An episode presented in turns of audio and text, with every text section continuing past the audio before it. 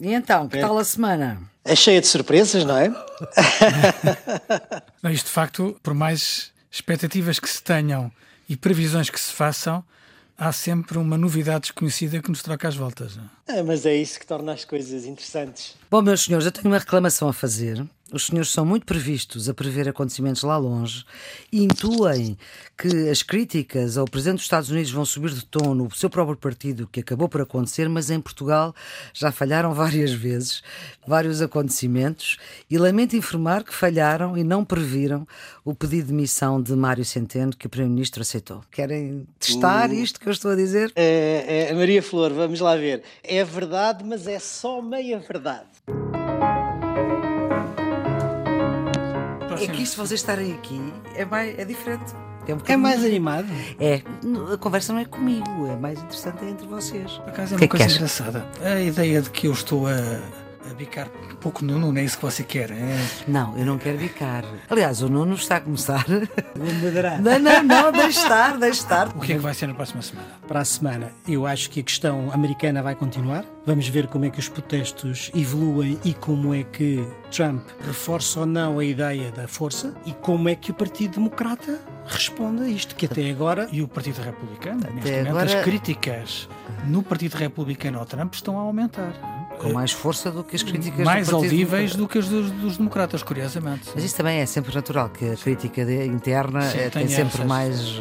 E a América afasta-nos um bocadinho do Brasil, da parte de continente. baixo do continente. continua, continua Continua. a ferro e fogo. É curioso que são os dois grandes países governados por populistas. Mas na têm América do Norte foi muito giro. A reação do Trudeau a uma pergunta que lhe fizeram sobre 20 21 segundos de silêncio. Espetacular. É espetacular. Representativo do embaraço. Ele não quis criar ali um problema, mas eh, ele objetivamente não queria comentar a situação dos Estados Unidos. Tanto que ele mudou, falou só do Canadá. 21 segundos. 21 segundos de silêncio é uma enormidade. E Portugal? O assunto do António Costa e Silva está arrumado ou não? Sendo certo que não é para decidir, nem é para negociar, E ficou claro. O que, o que compete a quem faz o estudo é fazer o estudo e fazer recomendações. A decisão é com o poder político, não é? Há uma coisa muito curiosa nas declarações do António Costa Silva. O António Costa Silva agradece muito a cooperação do Ministro do Ambiente. Aliás, é o único ministro que ele refere eh, repetidamente. Isso, em parte, pode ser explicado pelo facto de, aparentemente, o seu espaço de trabalho está no Ministério do Ambiente. E, portanto, mas ele diz mais do que isso. Diz que a equipa do Ministro do Ambiente está a ajudar Com dados, com dados, documentos, etc. O que, que é muito interessante. Eh, Quer dizer, há outros ministros que, vendo a composição do governo, nós julgaríamos mais próximos da preocupação de definir eh, grandes planos, Estratégia. estratégia no âmbito macroeconómico. E quem está a assessorar o António Costa Silva é o Ministro do Ambiente. É o gabinete. É o gabinete dele. Portanto, eh, isso é muito interessante.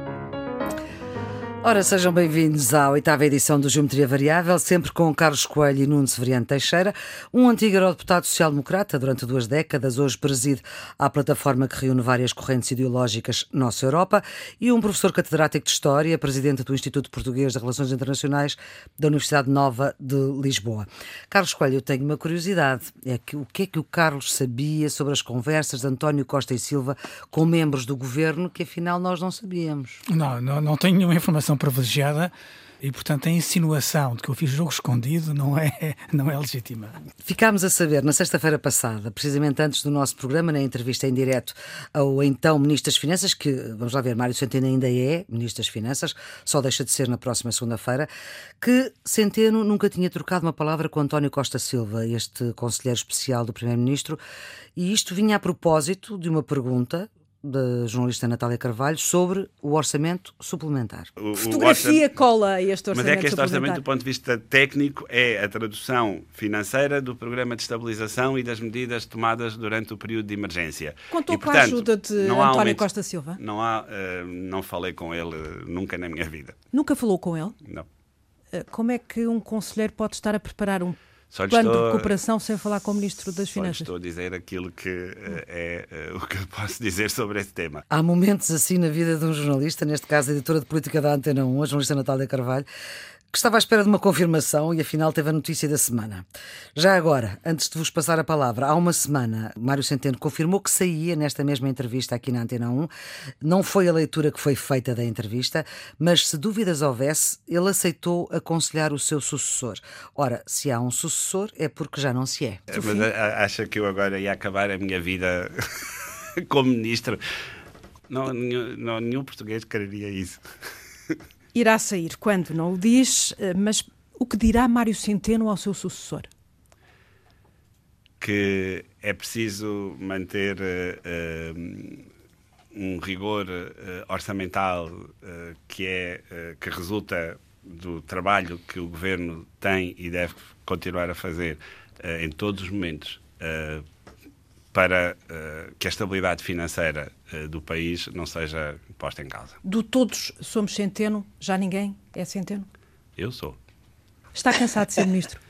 Não, não, de todo. Uh, é a minha há, última tentativa. Não, não, há, não há nenhum cansaço, não há nenhuma dificuldade de relacionamento com nenhum dos meus colegas. Acha que eu iria acabar a minha vida como ministro? Nenhum português quereria isso. Eu não me lembro é de um ministro alguma vez ter dito isto, sendo ministro. Eh, já ouvi ministros dizer que ser ministro das Finanças é cadastro, mas é depois deixarem de o ser. Nuno, ouvimos aí umas gargalhadas. O Nuno, neste momento, não está connosco, nós estamos aqui, eu e o Carlos, em estúdio. Assistiu a saídas de ministros e não foram sem dor, pois não? A saída tem, tem sempre dor. Podem não ter dito, mas se calhar também pensaram. uh, mas, uh, oh Maria Flor, há bocadinho estavas a fazer o desafio de dizer que nós não previmos a saída do Ministro das Finanças e eu estava a dizer que isso era só meia verdade. Porque eu acho que disse, e o Carlos também, eu acho que o Carlos também disse, na altura da última crise, foi creio que há duas semanas atrás, Sim. que o Ministro das Finanças cumpriria dois objetivos um de ordem nacional, que era o orçamento suplementar, o outro de ordem europeia, que era o final do mandato do Eurogrupo. Ora, hum. a primeira parte foi cumprida e nós nisso acertámos. Sim. Agora, onde nós não acertámos foi na outra metade, ou seja, que ele anunciaria a sua saída antes de ter cumprido cabalmente o mandato como presidente do Eurogrupo só, só erramos metade. Mas não previram era que era nesta semana, na semana do orçamento suplementar, uh, mas também, ao que parece, também era preciso que Centeno saísse para dar espaço para precisamente as candidaturas do Eurogrupo uh, que já estão a acontecer.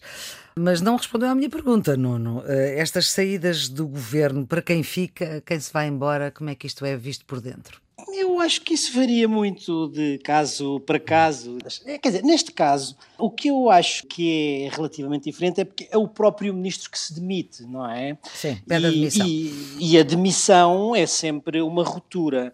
Ainda que neste caso seja uma ruptura pactuada, como se costuma dizer, não é? Quer dizer, há uma transição pacífica eh, serena para um sucessor que, aliás, enfim, assegura a sua continuidade, mas uma demissão é sempre uma demissão. Agora, não sei se isso terá algum impacto em relação Interno, aos colegas do governo. Não, não me parece. Carlos. Não me parece. Eu acho que, de facto, não, nenhum de nós podia prever. O Nuno já, já referiu duas condições que tínhamos eh, colocado, mas a questão é que o tempo parece errado.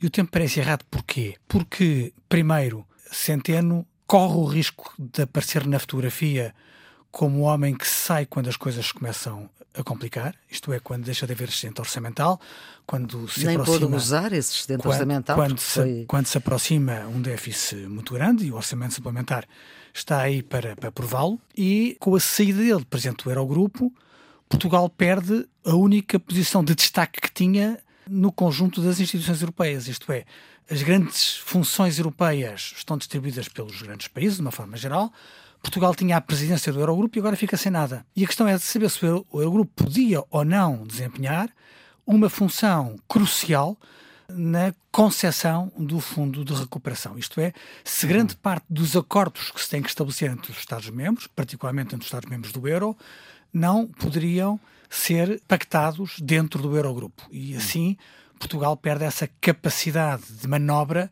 que eventualmente teria com a presidência de, de Centeno. Portanto, Centeno sai talvez na altura em que fosse mais necessário ficar. E como aparentemente a Antena 1 tem, tem provas, uhum. já estava a pensar sair. Uh, já estava a pensar sair. Não, uh, tem provas, quer dizer, nós ouvimos, não é? Nós ouvimos. Nunca o ministro em funções aceita dar conselhos a um sucessor. Portanto, como... isto já estava pensado, não sei se já estava combinado entre ele e o primeiro-ministro, uhum. mas objetivamente já estava pensado e Centeno sai na altura em que se calhar seria mais necessário que ele ficasse, quer no plano nacional, quer no plano europeu. Não discordo do Carlos, mas eu penso que esse impacto, eh, que naturalmente existe, é um impacto no curto prazo. Ou seja, de facto, isso vai fazer sentir-se nos próximos tempos e isso lembrar-se-á, mas no longo prazo não é isso que vai ficar. Ou seja, não é isso que a história vai registar da passagem de Mário Centeno pelo, pelo Ministério das Finanças. E o que eu acho que vai ficar na história, e eu acho hum. que o ministro Mário Centeno vai ficar na história das finanças públicas portuguesas, é que foi um dos poucos, um dos três ministros das finanças que conseguiram eh, orçamentos equilibrados, e neste caso até um orçamento super, superavitário. E isso eu acho que se lhe deve essa, oh, não, eu, eu acho que essa, essa situação. Eu, eu acho é? que essa vénia é legítima e é, e é séria, mas nós não estamos em condições neste momento de antecipar o que é que vai ficar na história.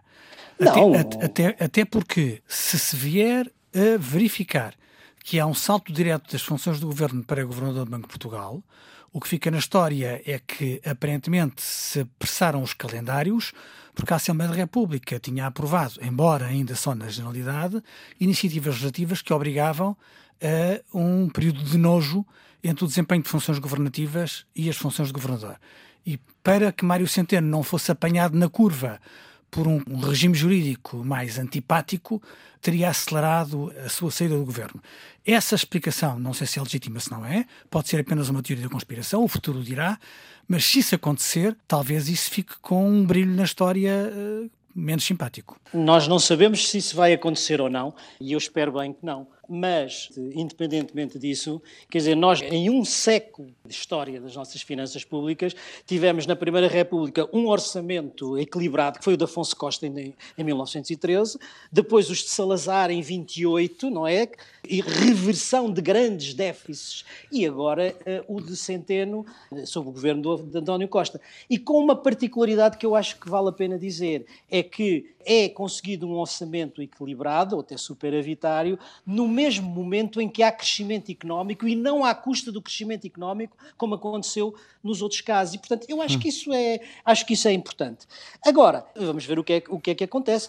A mim também não me parece bem, essa é uma opinião minha pessoal, que haja transição direta deste tipo de cargos e acho que também deve haver um período, digamos, de transição mais ou menos alargado para a transição de cargos governamentais para outros que tenham diretamente a ver com a função desempenhada. Eu pensei que o mundo mudou e já passaram muitos anos sobre estes casos que eu vou enunciar. Mas, por exemplo, Miguel Beleza foi uh, ministro das Finanças entre 90 e 91 e foi governador do Banco de Portugal 92-94. Aliás, demite-se de governador do Banco de Portugal por divergência com o ministro das Finanças do do governo PSD, que era também o seu, neste caso era o Ministro das Finanças Braga de Macedo.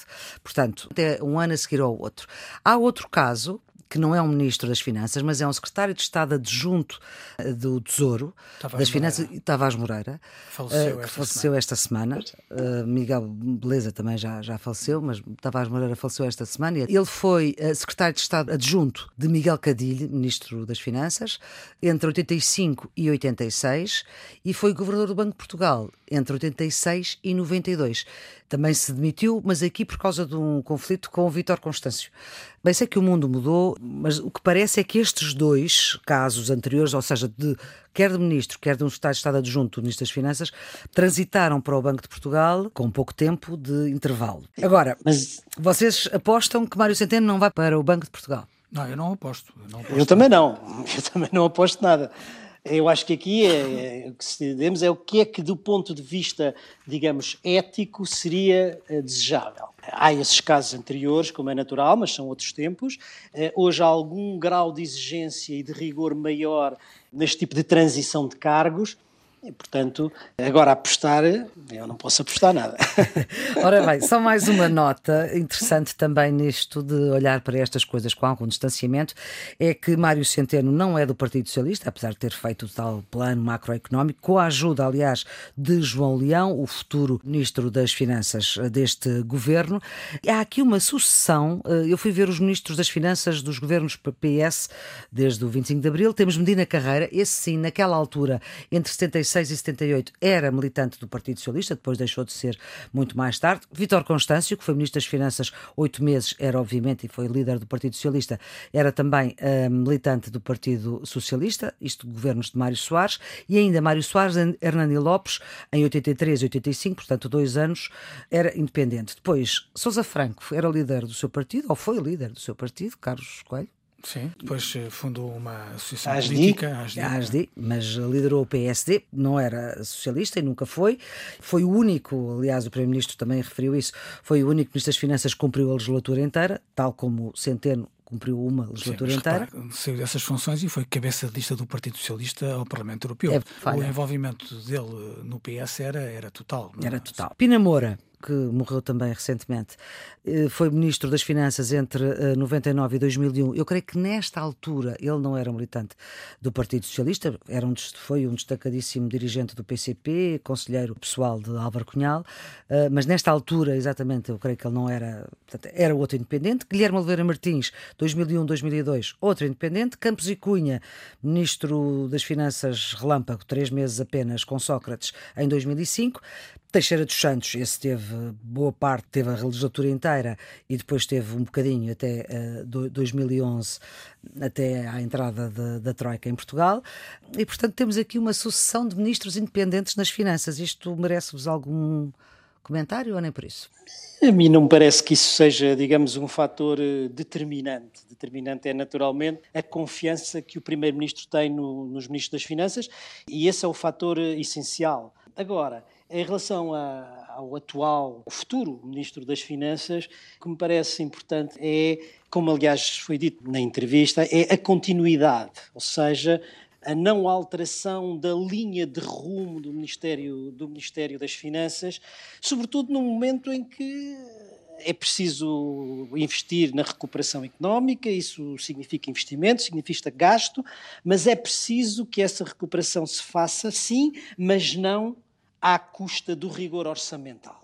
E essa, essa mensagem é muito importante e creio, eh, enfim, eu não conheço o professor João Leão, mas creio que, quer do ponto de vista técnico, quer do ponto de vista político, tem condições para isso. Do ponto de vista técnico, é um doutorado em, em, em Economia, aliás, por uma universidade prestigiada, e tem a experiência política de ser secretário de Estado do Orçamento, que eu acho que neste aspecto é muito importante. Aliás, eu devo lhe dizer a minha experiência, enfim, trabalhei com alguns desses ministros que disse e com os seus secretários de Estado do Orçamento. Claro. E a minha experiência é esta: o ministro das Finanças é alguém que tem que falar com os seus colegas, tem que os ouvir, tem que os ouvir pouco, porque normalmente eles fazem pressão sobre ele para aumentar o orçamento dos seus ministérios. Mas ainda assim tem diálogo político com eles. O secretário de Estado do Orçamento é, por natureza, surdo, não pode ouvir os outros ministros. E, portanto, eu creio que, que tendo sido secretário de Estado do Orçamento de, de Centeno, já tem prática, portanto, não é? Já tem prática e dá algumas garantias de que a linha de rumo, de, de rigor orçamental não se vai alterar, pelo menos eu assim o espero. Eu não vou deixar o Carlos Coelho escapar esta coisa do, dos independentes, porque o Carlos Coelho é um homem de partido, não, não é, é também um independente. No, no, PSD isto não existe tanto. Os ministros das Finanças são do PSD. O PS é que tem esta tradição antiga, que vem de Soares, vem de 83, portanto não é nenhuma novidade de António Costa. Numa análise um bocadinho apressada, eu diria que isto pode ser entendido como o retrato hum, da da pouca força que os partidos têm no sistema político português. Isto é, em bom rigor, um Primeiro-Ministro, ao confiar ao Ministro das Finanças a função que o Nuno estava agora a chamar a atenção, quer de controle das finanças públicas, quer de limitar a despesa, eh, quer de ser capaz de ser um dique face às pressões dos ministros sectoriais, é mais fácil ter alguém que venha de fora do partido com autoridade académica do que alguém que faça parte do clube partidário e que tem mais dependências. Portanto, alguém menos amigo Portanto, admito que seja uma o escolha... independente é mais facilmente surdo, para usar a expressão Sim, de... para usar a, a a metáfora do Nuno. do Nuno, a surdez do independente é mais provável do que a surdez de um companheiro de ruta partidário. Além disso, eu acho que há um outro fator no Ministério das Finanças que é importante e que eh, atravessa, digamos assim, os vários partidos, os vários governos, ou seja, é independente dos vários partidos e dos vários governos, e que é uma cultura que existe no Ministério das Finanças que eu julgo, nunca fiz essa, essa investigação, mas que que vem desde os tempos do professor Salazar, que é uma cultura de ministério, uma cultura de burocracia das finanças que ajuda a esse bloqueio, a essa surdez, a essa tentativa de, dos ministérios setoriais de pressionarem, no sentido, obviamente, de ganharem do ponto de vista dos seus recursos orçamentais. E isto não só do ponto de vista da decisão política, mas na execução que a própria máquina burocrática tem, essa cultura, uh, e isso ajuda também.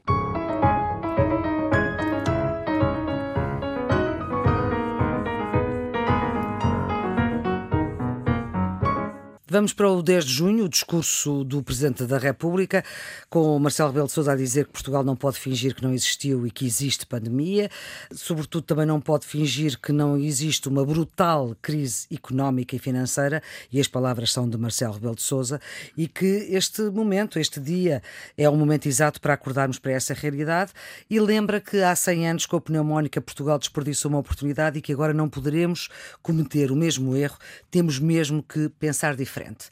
Nuno. Isso é, isso é verdade. Estes dias eh, nacionais são, fazem parte de um sistema simbólico que é um mecanismo que são muito importantes. Eu, eu, era isso que eu ia dizer. São, são, são é um mecanismo que normalmente assenta numa trilogia hino, bandeira e dia nacional, que vem dos tempos da construção do Estado-nação na segunda metade do século XIX e que tem essa função justamente de reproduzir essa identidade da nação. E é por isso que são, é por isso que são importantes.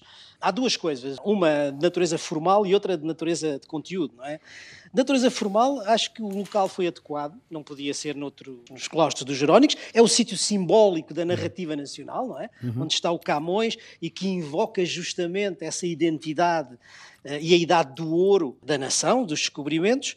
Uh, também achei que a simplicidade não retirou a solenidade, não é? Hum. E isso foi importante. Agora, quanto ao conteúdo, nas narrativas, justamente da reprodução da identidade, é costume invocar o passado para falar do presente, para procurar agir sobre o futuro. Acho que o, Dom José Tolentino de Mendonça o fez uhum. bem, não é? Invocando o passado, até no sentido poético, e falando naquilo que me parecia que para ele era fundamental, que era essa aliança de gerações, essa aliança de inclusão do outro, é como grandes desafios para, para o futuro. O Presidente da República, acho que falou sobretudo do presente. E alertou para essa necessidade imperiosa de não perder esta oportunidade, este momento. Carlos. Concordo com o Nuno que Tolentino Mendonça teve um discurso muito interessante. Onde eu eh, gostei mais foi a, a ideia de que temos que robustecer a aliança intergeracional. Falou nos velhos e nos jovens adultos, uhum. Eh, com menos de 35 anos, e as dificuldades que têm de acesso eh, ao mercado de trabalho. Eu acho que foi um discurso muito, muito conseguido. Mas gostei também muito do discurso do Presidente da República. Primeiro, gostei da iniciativa do Presidente da República de fazer uma cerimónia minimalista. Acho que o formato foi adequado às circunstâncias. E eu acho que aí uh, Marcelo Rebelo de Sousa deu um bom exemplo. Em segundo lugar, a intervenção baseada nas perguntas é uma forma inteligente de nos obrigar a pensar. O país, neste momento, precisa de pensar mais do que tomar decisões precipitadas e irresponsáveis. Em terceiro lugar, acho que ele nos convoca para a ação, mas uma ação responsável, quando ele diz que é necessário converter o medo em esperança. Foi eh, a parte do discurso que eu gostei mais. E depois fez eh, o aceno aos profissionais de saúde, que eu acho Sim. que é muito justo no momento em que, Vão ser em que vivemos. Louvor. Foi um discurso e uma, uma narrativa e uma cerimónia exemplar, dadas as circunstâncias. Concordo com aquilo que o Nuno disse sobre o local mas o formato acho que foi muito. muito sim, sim. E acho que, como disse, sendo simples, foi solene e cumpriu a função que deve cumprir a cerimónia de um dia, de um dia nacional. Certo. E noto essa curiosa similitude entre aquilo que é a tradição de invocar os heróis da guerra para invocar os novos heróis que são os profissionais certo, certo, que têm certo. sido os profissionais de saúde. Certo. Digamos, eles ocupam o lugar deixado pelos antigos heróis tradicionalmente celebrados nestas datas das gestas heroicas. Gostava de vos ouvir numa frase. Este discurso está a pensar num segundo mandato presidencial, o discurso de Marcelo Rebelo de Sousa, ou não? Eu acho que não é um discurso eleitoralista, portanto, não é um discurso de propaganda, mas é um discurso claramente que tem o segundo mandato como background, como pano de fundo. Isso parece-me evidente. Sim, sim, não é um discurso de todo eleitoralista, aliás, é um discurso sério, prudente e adequado à data, mas eh, com a preocupação de ser um discurso politicamente abrangente, como aliás tinha que ser, e nesse sentido também não deixa de ter presente o futuro do próprio presidente.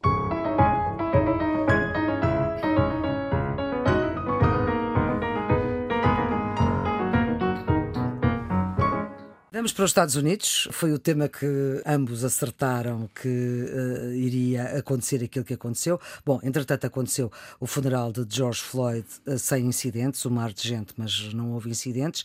Mas alguns nomes muito importantes do Partido Republicano retiraram mesmo apoio a Donald Trump.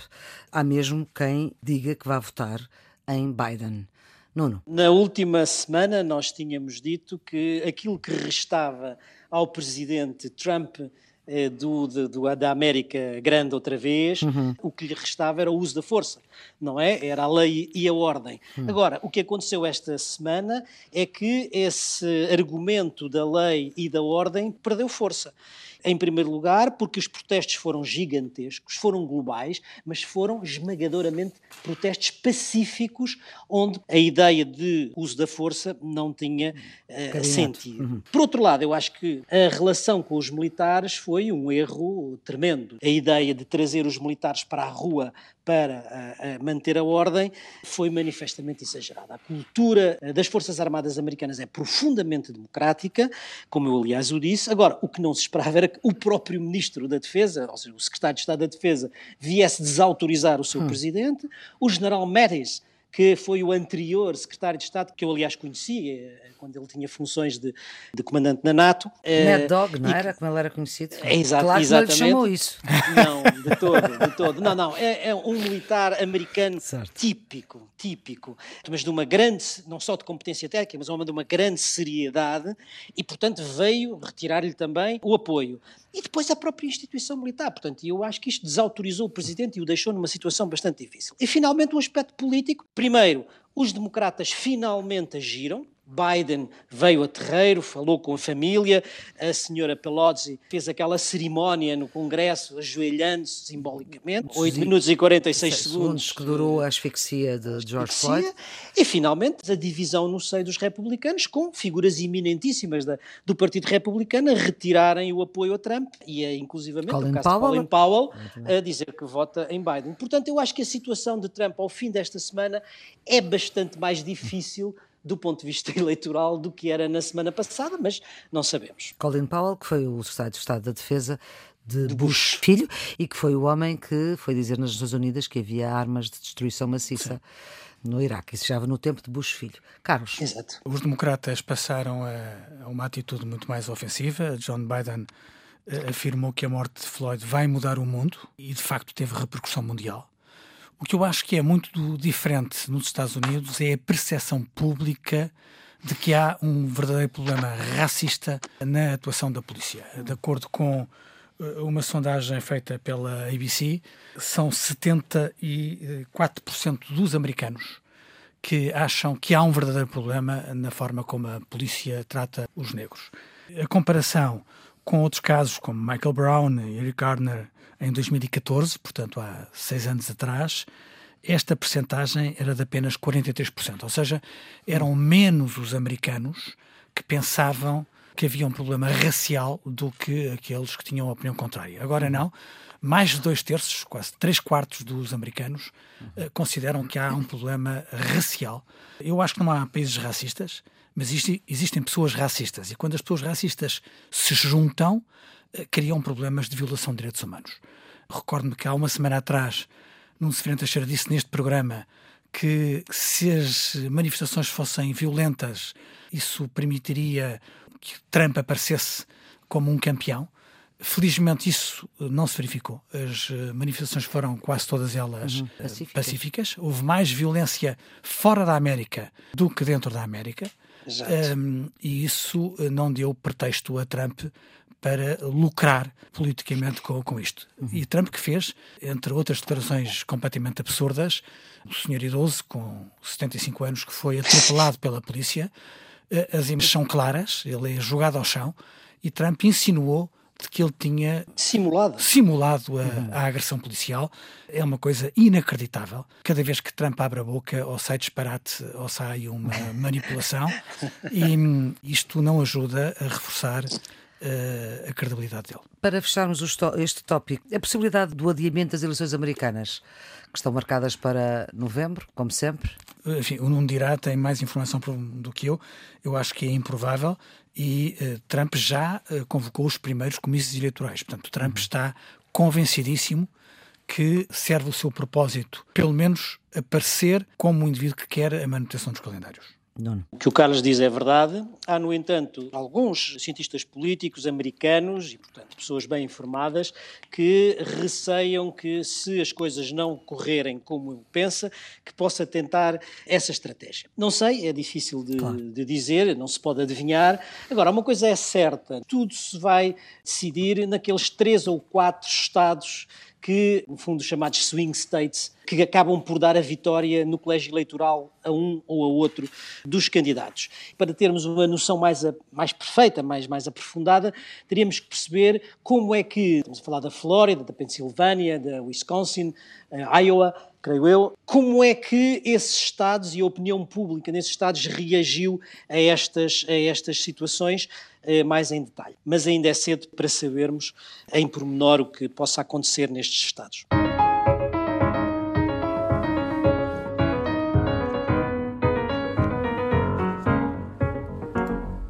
Nuno, o seu redondo? Eu hoje tenho dois redondos e não tenho quadrado. Está bem. Bem, o meu primeiro redondo vai para Jacinda Ardern primeira-ministra da Nova Zelândia. Trabalhar ela... só quatro dias, não é? Não, e ela declarou a Nova Zelândia Covid-free, portanto, ah. não há casos registados de Covid na Nova Zelândia. E quando lhe perguntaram qual foi a primeira reação dela, ela disse: Dei um pequeno passo de dança. Isto eu acho extraordinário. Jacinda Ardern é uma grande primeira-ministra, é uma nova geração de políticos, é o futuro do exercício da política. Eh, não só é competente, como tem um, sentido de humanidade e de relação com o seu povo que não é muito frequente e onde eu acho, curiosamente, que o facto de ser mulher pesa há uma maneira feminina de exercício da política e ela é um exemplo disso. Bom, também já há outras mulheres que exerceram de outra maneira. Não digo o contrário, sim, sim. Mas, mas uma senhora Thatcher é também muito... poderia ter Exatamente, dito isso. Estava a pensar na Thatcher também. Também poderia ter dito isso. O meu segundo redondo é que Portugal aparece hoje no ranking internacional eh, do Índice Global da Paz como o país mais seguro da Europa e o terceiro país mais seguro do mundo. Acho que isso é, é muito importante num momento em que globalmente o índice de segurança há uma década que vem a descer e, portanto, vivemos num mundo mais inseguro e Portugal, nesse contexto, manifesta-se como um dos países mais seguros do mundo. E então, para quem foi ministro da Administração Interna, também deve ter dado muitos passos de dança, Nuno. Carlos, os seus redondos.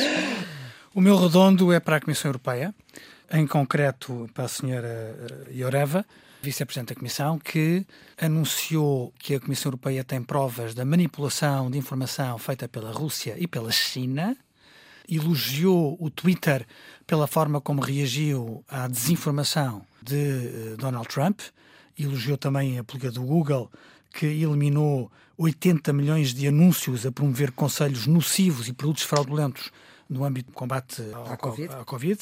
Numa altura em que muito se fala em fake news, a Comissão Europeia cunha uma palavra, que é a palavra infodemia, que é dos, novos, dos nossos tempos. Há, de facto, uma manipulação de informação que é necessário combater e a Comissão Europeia parece querer estar na primeira linha desse combate e está de parabéns por isso. Carlos, e o seu bicudo?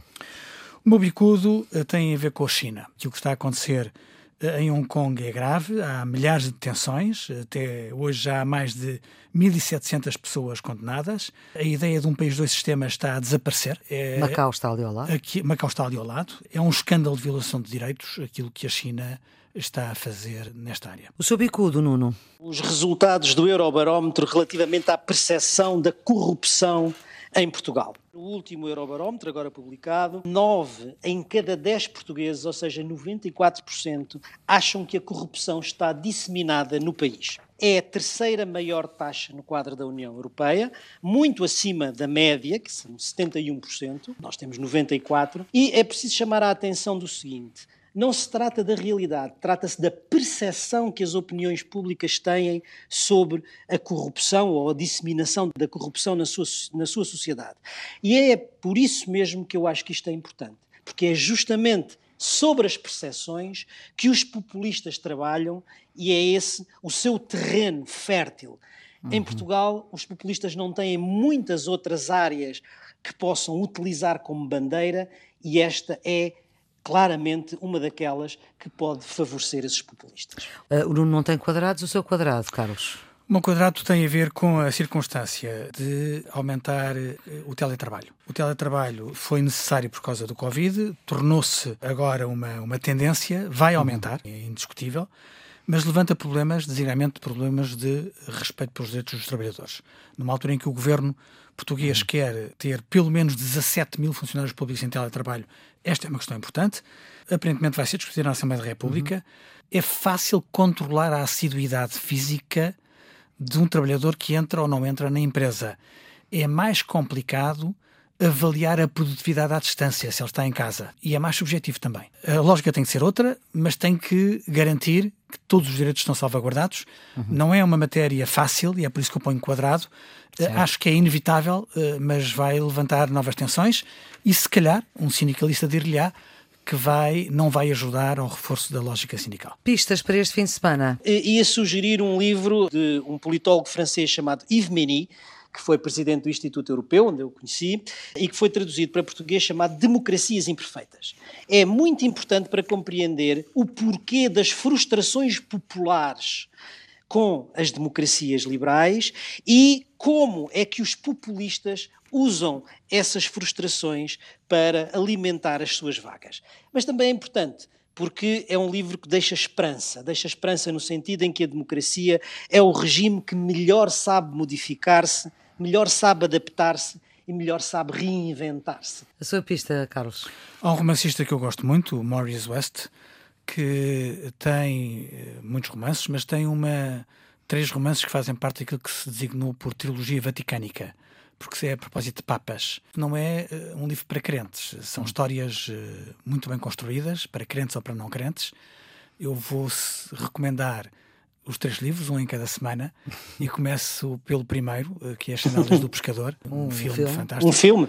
E que, é, e que é precursor da eleição de João Paulo II, porque no romance ele prevê um Papa que vem da Rússia. João, Paulo, Polónia, João Paulo II vinha da Polónia comunista, mas eh, uhum. é, a ideia é a mesma. É a ideia é a mesma. E chegamos assim ao fim deste Geometria Variável, que volta para a semana, sempre com o Nuno Severiano Teixeira e Carlos Coelho, com a produção de Ana Fernandes e o cuidado de emissão de João Carrasco. Tenham um bom fim de semana.